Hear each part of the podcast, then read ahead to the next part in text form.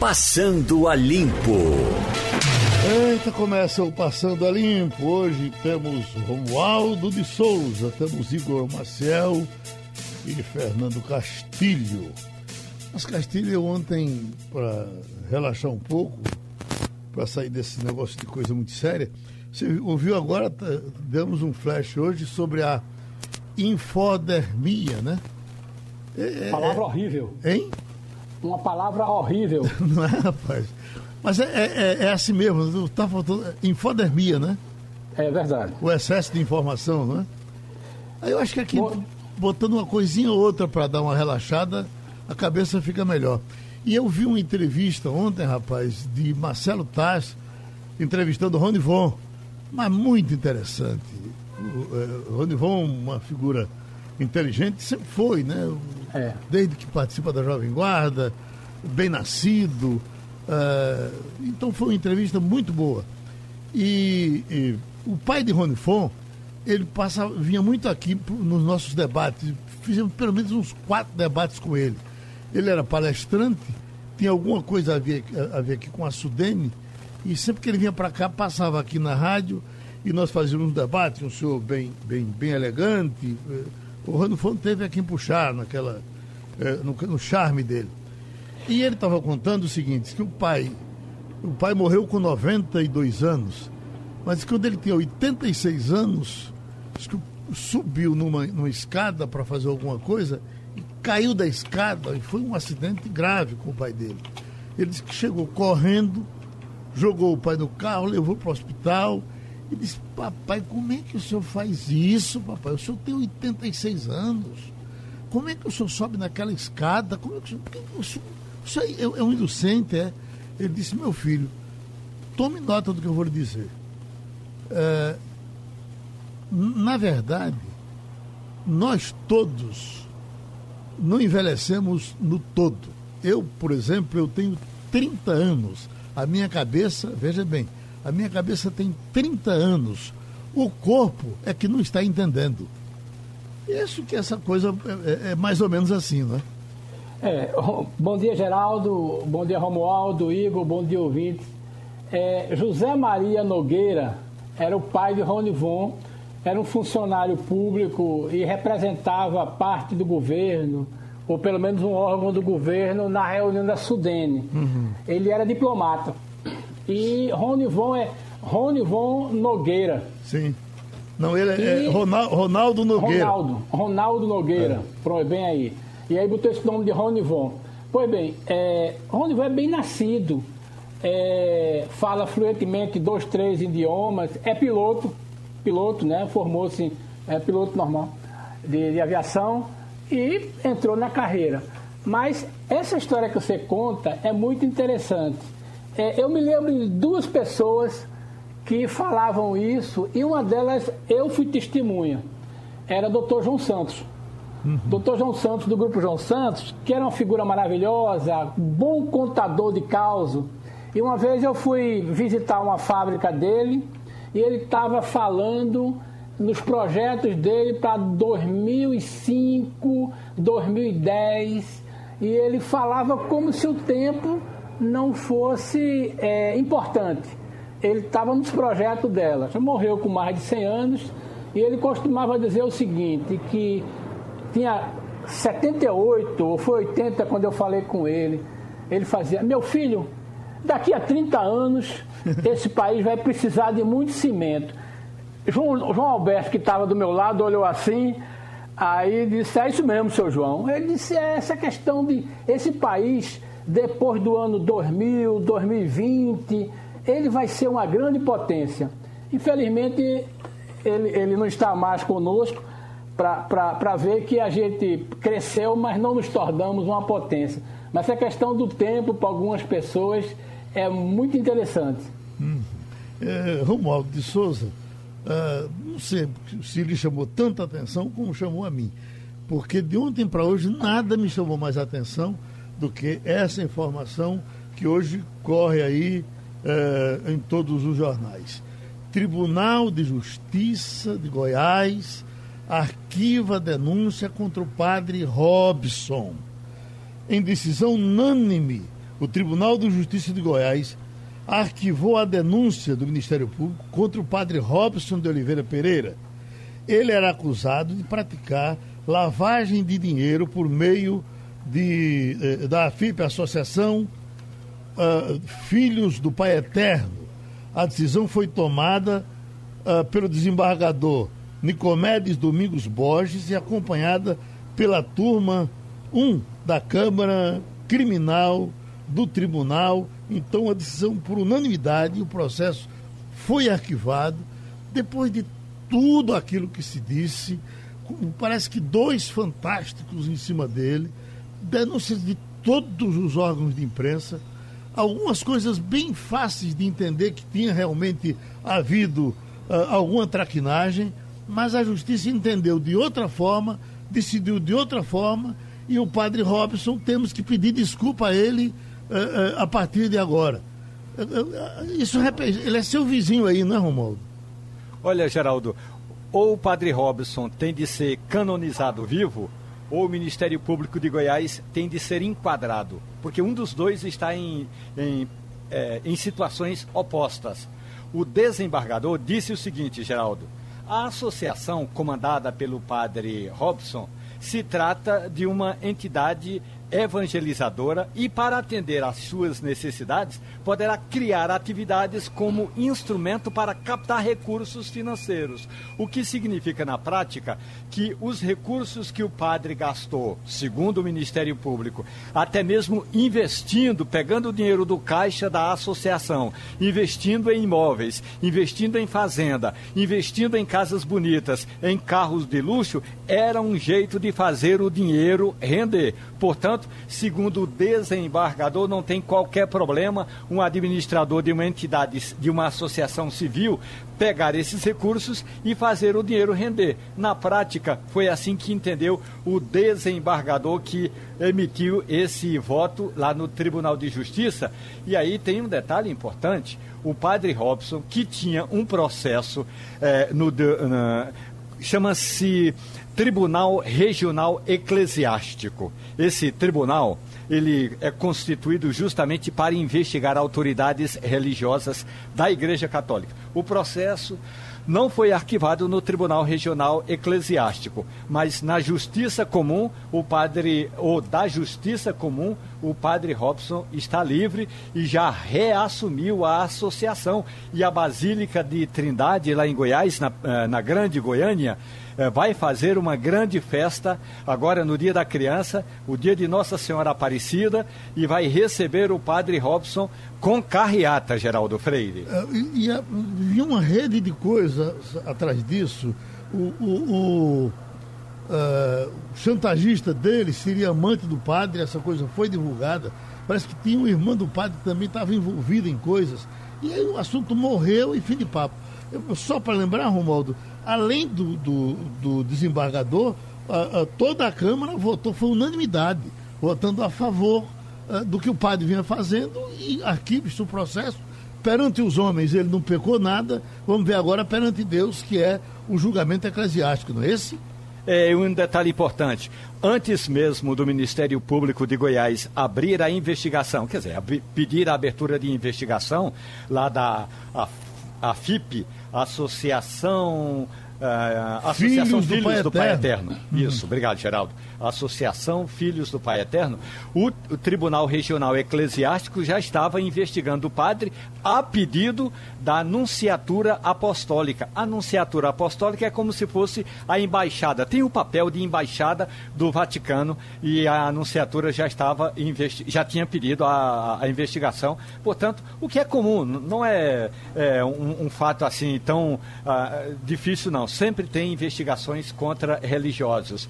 E aí, quando a investigação chegou ao Ministério Público, o Ministério Público fez todo aquele estardalhaço, aí a Justiça determinou o afastamento do padre, a FIP ficou comandada por um conselho provisório, agora o conselho provisório perde a gestão e o padre Robson volta a trabalhar, volta a comandar a obra e tem um detalhe importante, Geraldo. Tem uma parte lá. É, da, da, da igreja, né? Da basílica, desculpe, os, os católicos, da basílica, que é um, um, um, um termo hierarquicamente acima de, de paróquia, de, de, igreja, é uma basílica. Pois bem, é, tem uma parte da basílica que ainda não está concluída e o padre Robson vai pedir recursos para concluir a obra, Geraldo. Tá vendo Geraldo. aí? Igor Marcel. Muito bom dia, Geraldo. Muito bom dia a todos os ouvintes, Castilho e Romualdo. É realmente lamentável a gente ver isso, porque fica com.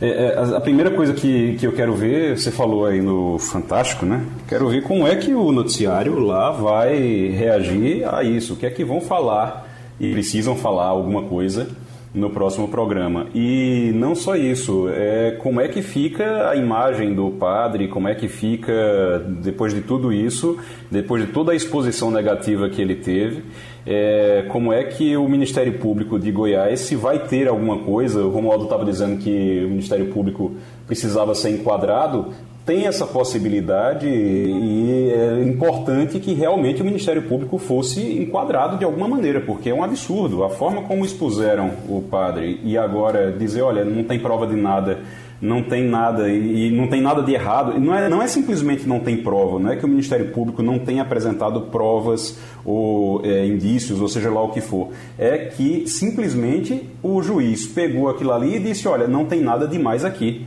Então é realmente ainda mais grave, porque dá a entender que os fatos eles não são, eles não, não estão incorretos, os fatos existem, mas para a justiça isso não tem nada demais, e para o Ministério Público tinha. Então eles vão ter, eles precisam se entender para que isso não aconteça mais, e o Ministério Público precisa ser enquadrado de alguma forma sim. Ô, Geraldo, Castilho, oi.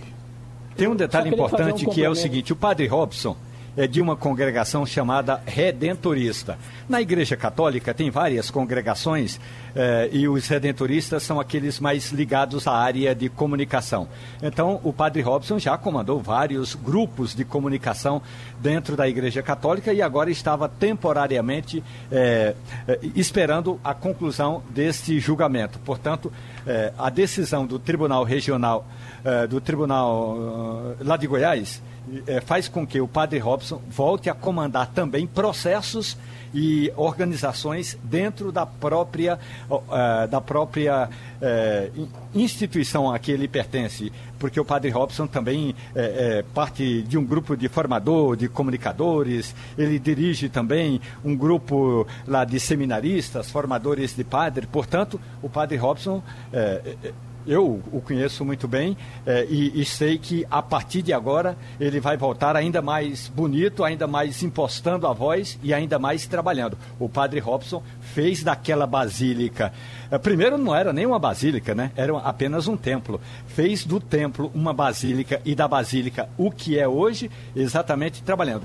A denúncia do ponto de vista eh, da justiça já está arquivada. Uhum. Agora resta saber como é que a igreja vai tratar esse processo todo, Geraldo. Só para fechar, é Castilho, a, a, a, fechando a notícia, senhor, a decisão foi tomada pelo desembargador Nicomedes Domingos Borges e acompanhada pela turma da primeira Câmara Criminal do Tribunal. Quer dizer, não foi uma decisão monocrática, foi uma não. decisão da turma toda. Você, Castilho.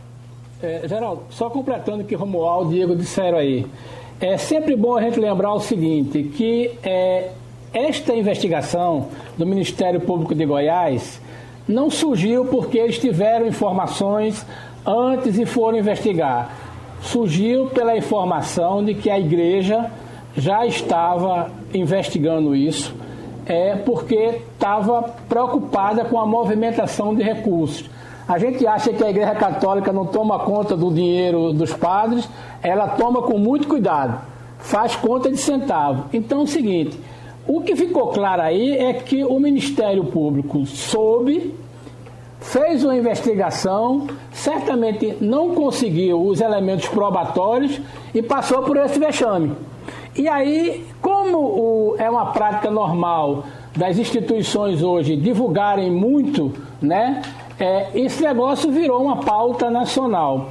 Eu acho que é muito constrangedor porque o, o desembargador faz uma crítica e diz que não tem elementos e mandou arquivar, mas a gente tem que aguardar um pouco o que é que os, os, os investigadores eclesiásticos vão achar.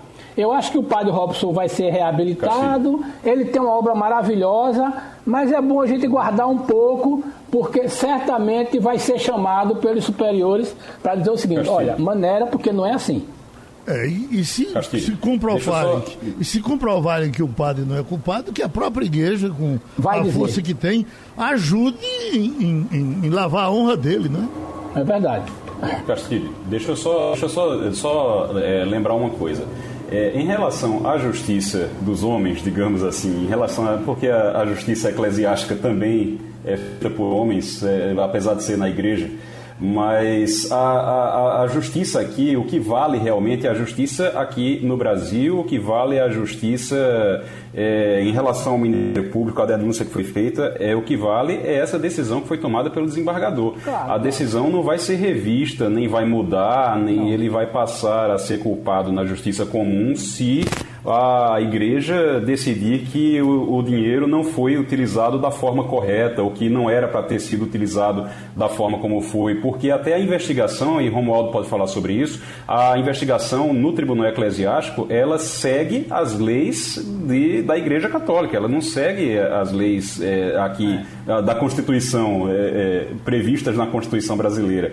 Então é, é totalmente diferente. Agora, em relação a isso, a gente tem que observar o seguinte: você tem a, é, é, aquela máxima de que a mulher de César ela não, a ela não basta ser honesta, é, ser honesta, ela tem que parecer honesta também. Isso aí, por mais que houvesse a desconfiança, a gente tem que lembrar que essa máxima sobre a mulher de César é relacionada à política, não é relacionada à justiça, à justiça comum principalmente. Então ela precisa de provas. Então o Ministério Público, para poder entrar com uma ação, para poder fazer o barulho que fez, precisava de provas e de provas concretas para uma acusação desse tipo. Romualdo, estou me dizendo que você vai entrar de férias, é? Rapaz, eu vou tirar uns 20 dias ali para dar uma descansada na cabeça, uhum. até porque eu acabei apresentando um projeto na faculdade. E como você sabe, né, hoje o Sistema Jornal do Comércio vem com uma série de informações sobre as aulas remotas no ano que entra, então já estou é, com o projeto pronto. É, agora em novembro nós temos eleições municipais, então vou passar um, 20 dias tomando café na bei, na, no, assim, juntinho nos pés dos cafezais. Só ainda não sei para onde vou, Geraldo, uhum. mas vou tirar 20 dias de férias a partir da semana que entra. Então, mais do que ninguém, você tem a necessidade de ficar rico. Como é. Igor Maciel, Fernando Castilho, eu, todos queremos ficar ricos. E a Mega Sena, que vai ser sorteada hoje, está com um prêmio de 100 milhões de reais acumulado aí já por diversas vezes, como sempre vem acontecendo, acumula, acumula, o povo vai jogando mais, vai jogando mais, e o prêmio chega a 100 milhões. Está com a gente o professor de estatística, o cientista de conhecimentos internacionais, Gauss Cordeiro, o pai dele já há muito tempo tratava desses assuntos aqui com a gente, o professor Lamartine Holanda. Então, doutor Gauss, 100 milhões de reais é, é, teria alguma forma, eu não vou dizer que o senhor você vai ganhar assim, mas pelo menos de facilitar um pouco. O senhor poderia, com os seus conhecimentos, facilitar um pouco para que o meu jogo fosse feito com um pouco mais de consistência? Bom, bom dia, Geraldo. Bom, bom dia. dia a todos da sua bancada. Bom, apenas reiterando, o meu pai era Sidraque, houve um erro de momento. Sim, eu disse. Você eu disse Lamartine. É a segunda vez que eu digo isso. Sidraque Holanda, sim. Sidraque Holanda. É. Bom, é, veja bem, Geraldo, a gente tem que distinguir duas coisas. É, a probabilidade que é calculada matematicamente e a probabilidade que é calculada estatisticamente. No caso da Mega Sena, é, você não precisa de estatística. Por quê? Porque todas as dezenas é, são eventos é, que têm a mesma chance de sair, quer dizer, são consideradas equiprováveis. Só para é, ressaltar a dificuldade de acertar a Mega Sena, desse cobiçado prêmio aí que você falou, de 100 milhões, é, eu gostaria só de dar dois ou três exemplos. Veja, é, um, esses exemplos são do ponto de vista estatístico, mas aí a gente entra no contexto da Mega Sena. A probabilidade no Brasil de uma pessoa ser atingida por um raio é muito baixa. Em termos estatísticos, é menor do que um para um milhão. Claro, se essa pessoa estiver numa área descampada, uma praia, um campo de futebol, e esteja ocorrendo uma tempestade forte, que é o que nós chamamos de probabilidade condicionado, condicionada, essa probabilidade pode ser muito maior. Então é de 1 para 2 mil.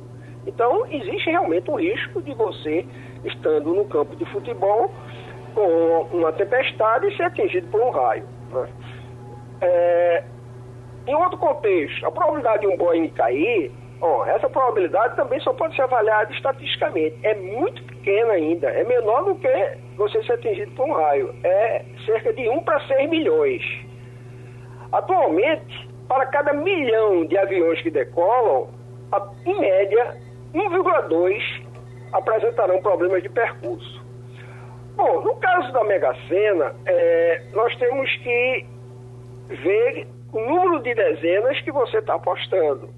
Se você joga é, seis dezenas, quer dizer, você paga um valor baixo, R$ 4,50, só me engano, essa probabilidade é muito pequena, é 1 para 50 milhões. Hum. Quer dizer, é 50 vezes menor do que você ser atingido por um raio. É muito pequena. Se você joga 15 dezenas, e aí a, a, não existe almoço grátis, né? Você tem que pagar mais caro, você paga 22 mil reais e pouco. Então essa probabilidade aumenta muito. Então, é, é, é realmente um fator sorte. Claro, por que a Mega Sena sai? A Mega Sena sai porque muitas pessoas apostam. Né?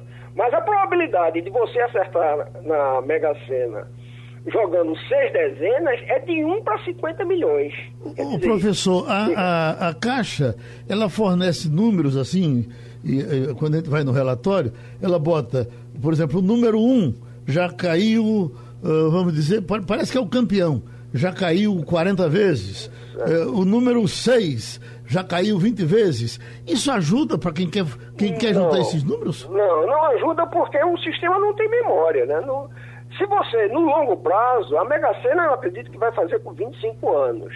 Claro que vai existir flutuações. Alguns, algumas dessas dezenas saem com uma frequência maior. Mas se você for fazer qualquer teste estatístico, é, ao longo de todo esse período, você vai ver que todas essas dezenas elas saíram aproximadamente com a mesma frequência. Essas diferenças que existem entre elas são ao acaso. É a mesma coisa se você jogar, por exemplo, um, um, um dado 120 vezes. Você não vai ter 20 vezes a face 1, 20 vezes a face 2 e 20, 20 vezes a face 6. Vai haver algumas discrepâncias. Por exemplo, a face 1 pode ter saído 23 ou 25 vezes, tá certo? Mas quando você faz o teste estatístico, aí você sabe se o dado ele é justo ou não. Claro que se for um dado for, for viciado, alguma das faces vai sair com maior frequência. O Castilho, você que vive lidando com os números também, o professor Gauss está aí? É, eu tenho curiosidade para saber sobre essa. Ele até já falou, né? É, os números que mais saíram, e ele diz uma coisa que é bem interessante: a, as bolinhas não têm memória. Então, eu estava vendo aqui que o número 10 é o que mais saiu. Depois vem 53, 5, 23, 33 e 04. Mas eu acho que se a gente botar é, essa combinação nunca saiu inteira. É, veja bem, é, é, o que eu disse, né? Cada sorteio é, é um novo jogo e tudo que aconteceu foi esquecido. Quer dizer, no, estatisticamente, é, esses números vão sair com a mesma probabilidade. Agora, essas flutuações existem na realidade. Né? Elas não vão existir daqui a 100 anos, elas vão flutuar menos. A, a, a Mega Sena tem quase 25 anos, mas quando você tiver um número muito grande de repetições, a, a, a frequência relativa de cada uma dessas, dessas dezenas vai ser 1 sobre 60. Uhum. Claro que algum Claro que algumas vão ter com maior frequência, como eu lhe falei, tá certo? A, a, a, se você joga, por exemplo, 15 dezenas, e aí você paga um preço muito alto, né? É, você tem 5 mil vezes mais chance, maior probabilidade do que com seis dezenas, por conta das, é, das, das combinações numéricas diferentes. Né? Mas é um sistema que não tem memória, não adianta você. É, é, é literalmente jogo, né? O que pode haver é corrupção. Aí eu, é, isso aí pode acontecer. Estou lembrado dos anões do, do, do, orçamento, né? Que eh, um dos daqueles anões disse que Deus ajudou, ele ganhou na, na Mega Sena, ou foi, não me lembro, na loteria várias vezes, não me lembro qual foi o jogo. É, aquilo, era, aquilo era corrupção. É, mas, ele, mas ele já comprava o bilhete premiado. Né? Exatamente, né? é. Uhum. é. Por isso que ele dizia que de uma forma esquisita, né? Que Deus é que ajudava ele. Ele uhum. comprava o, o, bilhete premiado pagando mais, né? Para ter o dinheiro, o dinheiro honesto. Uhum. Ô, Romualdo. Professor, tudo bem? Como vai? Bom dia. Olha, eu entrevistei uma vez o então deputado João Alves, que era justamente aquele dos anões do orçamento. Exato. E, e ele me dizia o seguinte, que na verdade ele era um homem de sorte. Agora, a gente sabe que essa história, primeiro, mostrou-se mentirosa. Tanto é que ele foi condenado já pagou a, a, pena dele. Agora, eu queria contar a história de um outro, de um amigo, professor, que é o seguinte: a Mega Sena, como o senhor disse, tem aí cerca de 25 anos. Esse amigo joga faz 20, mais de 20 anos, portanto, ele já jogou mais de mil bilhetes, o mesmo jogo, que é uma combinação da data de nascimento dele. Ele nasceu em fevereiro, é, é alguma coisa como primeiro é, 0102. É, a data de nascimento do gato dele, que já morreu, mais a idade que ele tinha quando começou a jogar o primeiro jogo da Mega Sena. Ele já jogou mil vezes e ele já acertou dez vezes a quadra. Nunca acertou a quina, nunca acertou a Mega Sena. Mas ele disse que vai continuar jogando.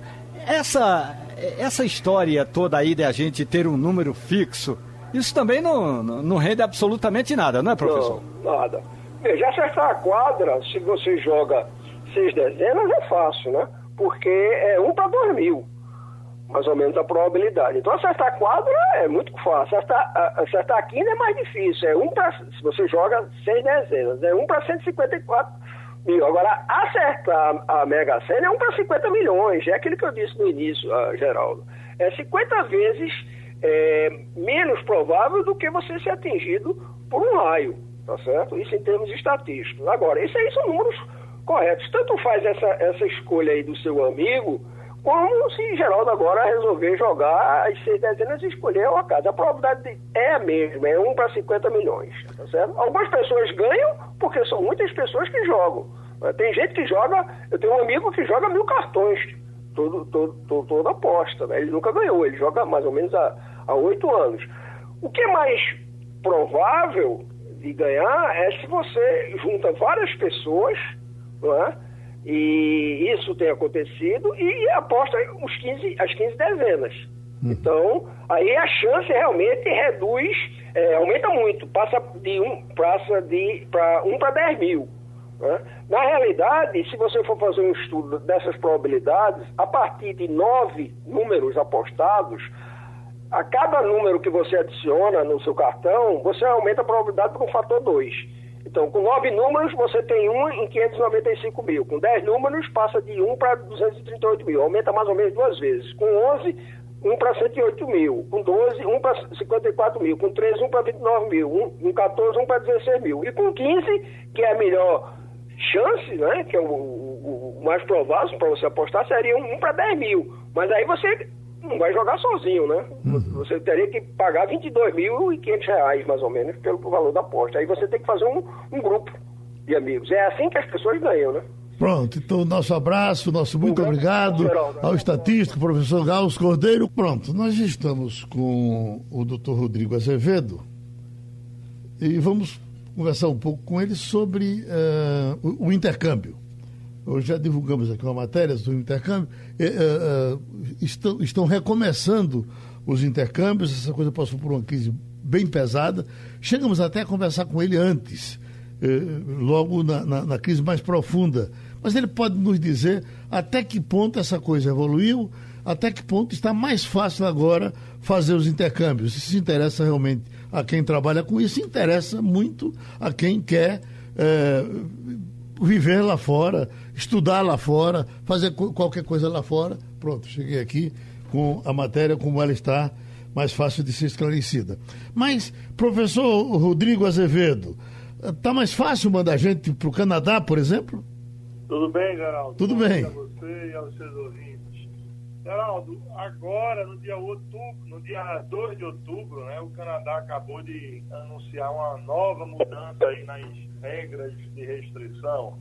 Quando veio a pandemia, ela, a fronteira do Canadá estava completamente fechada.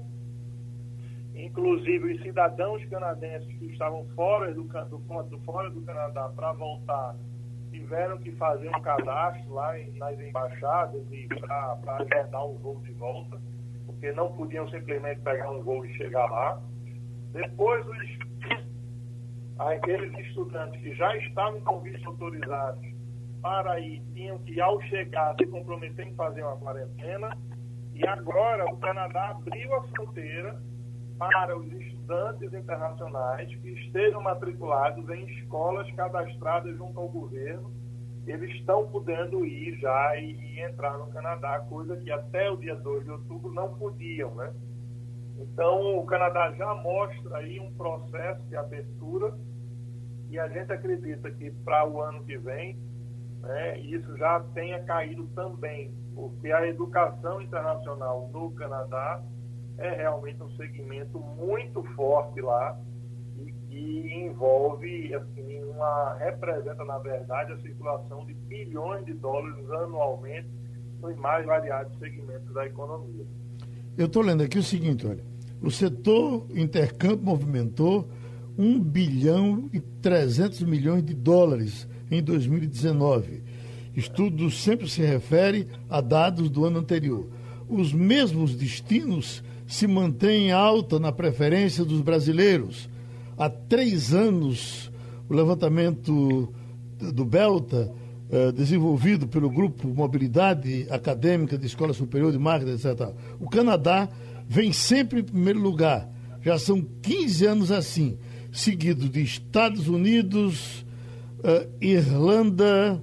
Não, em 2019 a Irlanda passou o Reino Unido, enquanto a Austrália continuou na quinta colocação. Nova Zelândia também entrou agora nesse, nesse roteiro. Eu pergunto, uh, Igor Marcel, diga aí para onde você quer ir e procure o professor para ver se ele lhe manda. professor, muito bom dia. A gente tem visto muita. Esse movimento migratório do Brasil, principalmente, tem acontecido muito para o Canadá. É, Canadá, pela facilidade de, de para receber brasileiros, é, também para Portugal, tem acontecido muito. É, por conta da língua também tem uma facilidade. Mas nesse momento que a gente está vivendo agora dessa pandemia, com tudo fechado, qual é a expectativa em relação ao, ao retorno, mesmo depois que voltar acha que esse fluxo vai aumentar, vai diminuir? É, mesmo depois que normalizar tudo, disser, olha, brasileiro pode entrar, é, ainda vai, vai continuar no mesmo ritmo ou o senhor acha que deve cair bastante? Não, Marcelo, na verdade que é, se conversa muito no, na indústria, né, no setor, é que tem uma, está, a pandemia está gerando, na verdade, uma, uma demanda reprimida. Então, quando tudo isso passar, a gente acredita que vai ter muita gente querendo ir para fora, não só com a intenção de migrar, como já existe, sempre existiu, né? mas também para dar uma espairecida. Né? O pessoal está muito tempo aqui com essa vontade de voltar a ter uma vida normal e é, a viagem faz parte do momento de descontração e a viagem com educação mais ainda. Então, a gente, veja, a gente está vivendo um momento ainda de restrição, de parcial restrição, vamos chamar assim, mas a gente recebe aqui diariamente consultas e pedidos de orçamentos de projetos de, de intercâmbio, seja para só estudo, seja para imigração. Eu acabei de atender um telefonema de um rapaz do Ceará que está querendo ir para o Canadá fazer um curso. E o Canadá, ele é a bola da vez há 15 anos, aí em primeiro lugar, porque ele tem uma política imigratória muito clara. Né? Então, você vai para o Canadá, se você vai com a intenção de imigração, você não vai sem saber o que vai acontecer com você. Você tem previamente todos os passos definidos e se você cumprir os passos definidos na norma canadense, a sua condição, a concessão do seu pedido de imigração, ele é garantido, entendeu? Então, por isso ele se mantém nessa primeira posição há 15 anos, pela transparência, pela clareza, pela cotação da moeda deles, que é mais barata que a americana, né, pela proximidade ao Brasil, diferente da Austrália, Nova Zelândia, etc. Enfim, são, são várias as razões, na verdade. Doutor Rodrigo Azevedo, é, qual é o, o, pai, qual é o que não quer mandar um filho, qual é o avô que não quer mandar um neto, e qual é o estudante que não quer fazer o intercâmbio? São todos. Agora, vem logo na cabeça da gente, eu, eu não vou ter condições de fazer, isso é coisa para quem tem muito dinheiro. É isso mesmo? Geraldo, a gente tem aí duas uma linha divisória. A gente tem um intercâmbio do adolescente que vai passar, por exemplo, quatro semanas estudando inglês para dar um salto na proficiência do inglês dele, que efetivamente dá. Todo adolescente hoje, é muito difícil você ter um adolescente que não tenha contato com a língua inglesa. Então, independentemente de qual seja o nível dele, ele passando quatro semanas em intensivão, né, em imersão total no inglês lá, de segunda a sexta, ele vai dar um salto no inglês. Isso é um intercâmbio que, se você planeja, é um intercâmbio possível de se contratar sem maiores esforços. Então, a gente está falando aí, se você me permitir dar números, pois não.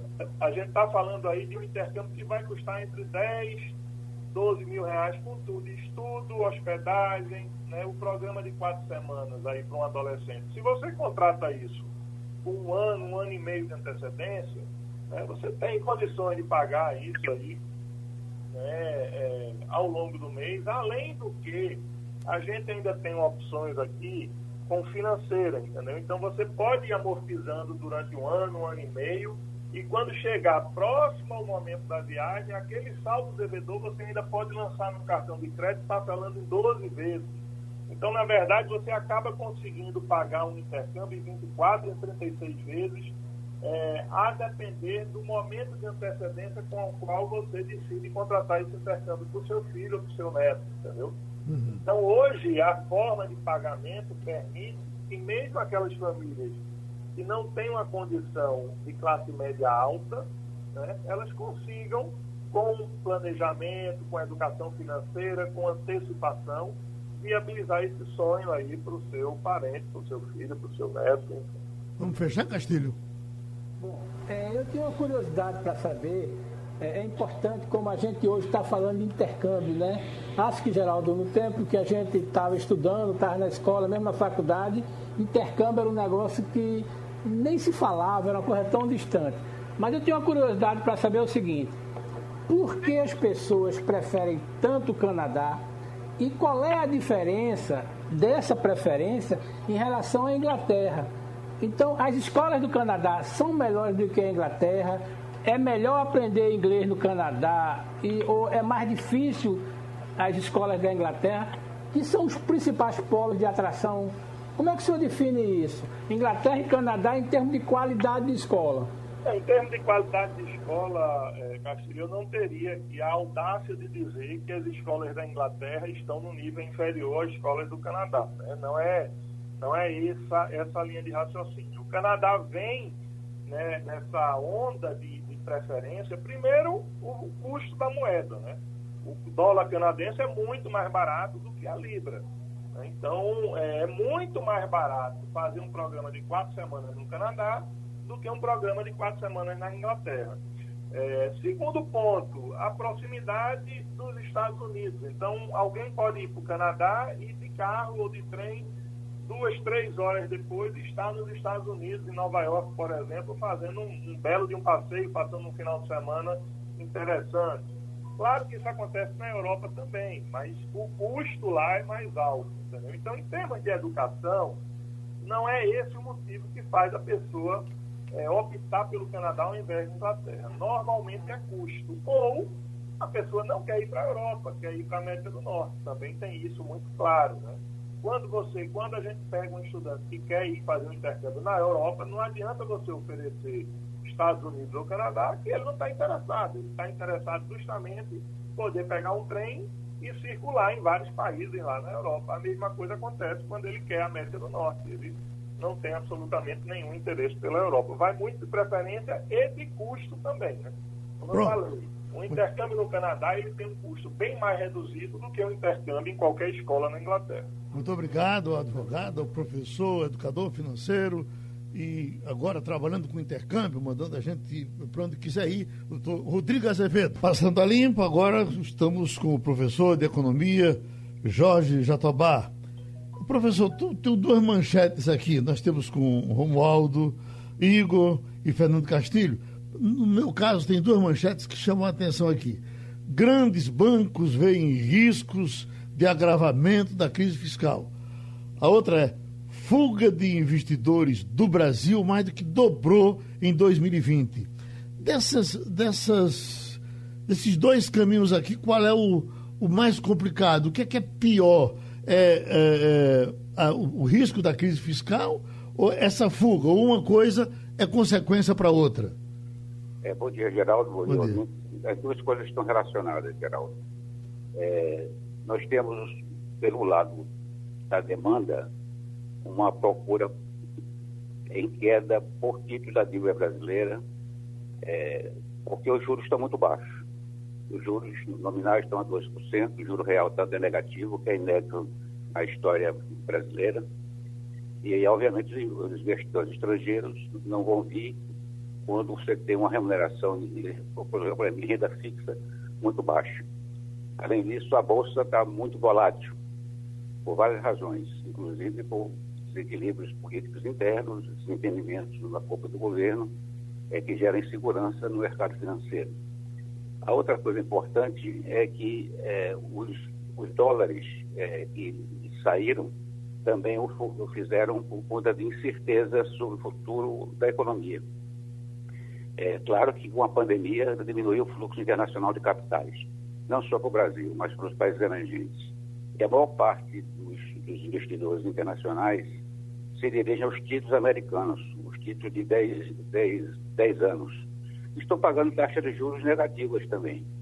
Mas os, os títulos americanos são um porto seguro. Então, é um refúgio que os investidores buscam quando tem muita incerteza e insegurança no mercado. Por sua vez, a crise fiscal está se agravando, porque a relação dívida-PIB está caminhando para 100%, o déficit primário está em 12% do PIB, e, e o, o, financiamento dessa dívida está encurtando. Hoje, a, a, os títulos do governo estão rodando a 2,4. O Tesouro está emitindo títulos com, com um período de 2,4 anos. Se você olhar a trajetória, esse, o período é, de, de, rolagem da dívida e de emissão de títulos está caindo ao longo do tempo. Isso por quê? Porque os investidores estão desconfiados da possibilidade do governo de honrar suas dívidas. Isso, obviamente, leva a que o título, a que o governo emita título de curto prazo. Porque os, os títulos de longo prazo, o mercado está co tá cobrando juros muito altos, acima de 8%. E por que isso? Porque há uma incerteza e uma insegurança que, com o aumento da dívida, o governo seja capaz de honrar os seus compromissos perante os seus credores. Romualdo de Souza. Professor Jorge Jatobá, tudo bem com o senhor? Bom dia, Romualdo. Professor, eu agora queria voltar um pouco na história do Brasil, quando o então presidente da Fiesp, Mário Amato, dizia que se o PT assumisse o governo, isso antes de Lula ganhar a primeira eleição, era preciso é, que o investidor saísse do Brasil. Isso em outras palavras. Eu pergunto, o investidor que está deixando o Brasil hoje está com medo do presidente Jair Bolsonaro ou da falta de iniciativa da equipe econômica de apresentar um projeto claro, objetivo para fazer essa reforma de que tanto o Brasil precisa? Eu acho que a questão fiscal é aí mais importante. É, e, obviamente, há uma, uma incerteza sobre o clima de instabilidade no ambiente político. Né? Esse desentendimento entre o presidente da Câmara, o ministro da Economia, é, entre os ministros Rogério Marinho e Paulo Guedes, então tudo isso gera dentro uma, uma incerteza. É, então, o investidor, investir já é um risco. Eu queria, inclusive, distinguir dois tipos de investimento. Tem um investimento especulativo, aquele capital estrangeiro que vem para o Brasil para ganhar dinheiro na Bolsa, que não está fazendo agora porque os juros estão muito baixos, além da incerteza política, da instabilidade política. E tem um investimento diretamente produtivo, que é aquela empresa multinacional que quer ampliar seu parque no Brasil, ou quer instalar uma nova, nova, nova fábrica, ou quer fundir com outra empresa, ou quer adquirir, adquirir uma empresa brasileira. E, obviamente, num ambiente de incerteza macroeconômica, de desentendimento na cúpula do governo, isso gera insegurança e o investidor trava. Naquela época, o Mário Amato fez isso, obviamente, uma declaração para assustar os, os, os eleitores em geral. É coisa que não se consumou, até mesmo que o governo Lula seguiu os paradigmas do governo anterior, do governo de Fernando Henrique Cardoso, que só foi abandonado por Dilma em 2010. Então, a, o clima hoje é um clima de insegurança, de incerteza. Agora, a crise fiscal é a mais séria, porque ela aumentou com os recursos que tiveram que ser alocados para combater a pandemia, para, pelo causa do auxílio emergencial, para as transferências a estados e e é necessário, obviamente, que haja entendimento. Então, essa discussão sobre o teto de gasto, por exemplo, gera muita incerteza.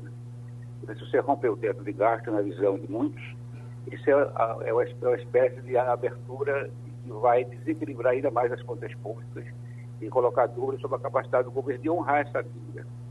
Porque o que o governo faz, o governo, nós temos uma, uma, uma tributação que equivale a 33% do PIB mas o governo gasta mais que 30%.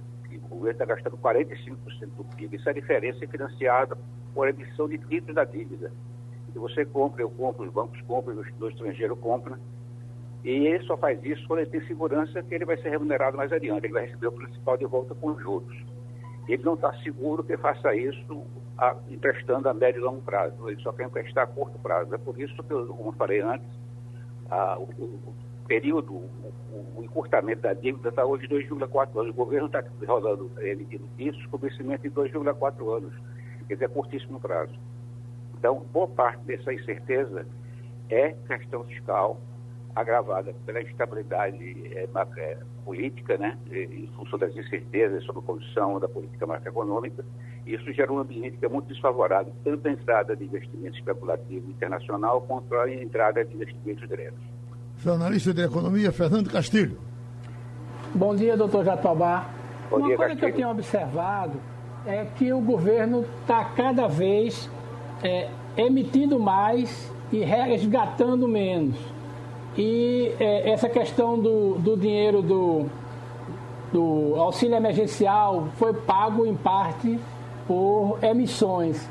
É, essa coisa vai interferir mesmo na questão da gestão da dívida e nesse número mágico de, de 100%, 100 do PIB, é, o ano de, de 20 vai ser determinante nesse aumento das chamadas emissões de vai, títulos? O, vai, o governo está emitindo títulos exatamente porque não tem recursos uh, próprios, quer dizer, decorrente de tributação para financiar esses gastos. Só que essa emissão, como está falando, como eu falei antes, está sendo dada para vencimento de curto prazo, porque a longo prazo não há confiança dos investidores ou investidores é, compram títulos, mas com juros muito altos para cobrir o risco. Então, quando você pede 8% em juros futuros, significa que você não está seguro que o governo seja capaz de honrar e você precisa, então, de um prêmio de risco para poder investir esse dinheiro. Então, boa parte desse, desse endividamento decorreu dos gastos é, no combate à pandemia, é, e obviamente isso está restrito a 2020. 2021 acaba a emergência sanitária, o governo vai acaba o orçamento de guerra, o governo vai ter que voltar a lidar com o orçamento é, padrão, normal, comum, orçamento comum. E aí vem toda a discussão, inclusive, sobre a questão do Renda Brasil e Renda Cidadã, porque seria a partir de 2020 você precisa encontrar fontes permanentes de recursos para financiar esse programa.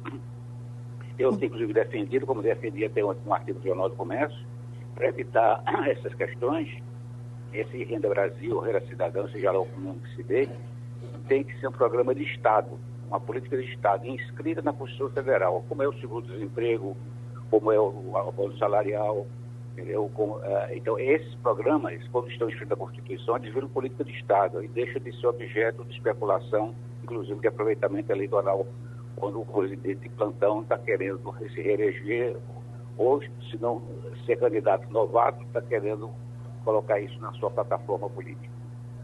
Pronto, a gente agradece essa outra contribuição aqui ao Passando a Limpo, uh, ao professor Jorge Jatobá. Muito obrigado e terminou o Passando a Limpo. Passando a Limpo.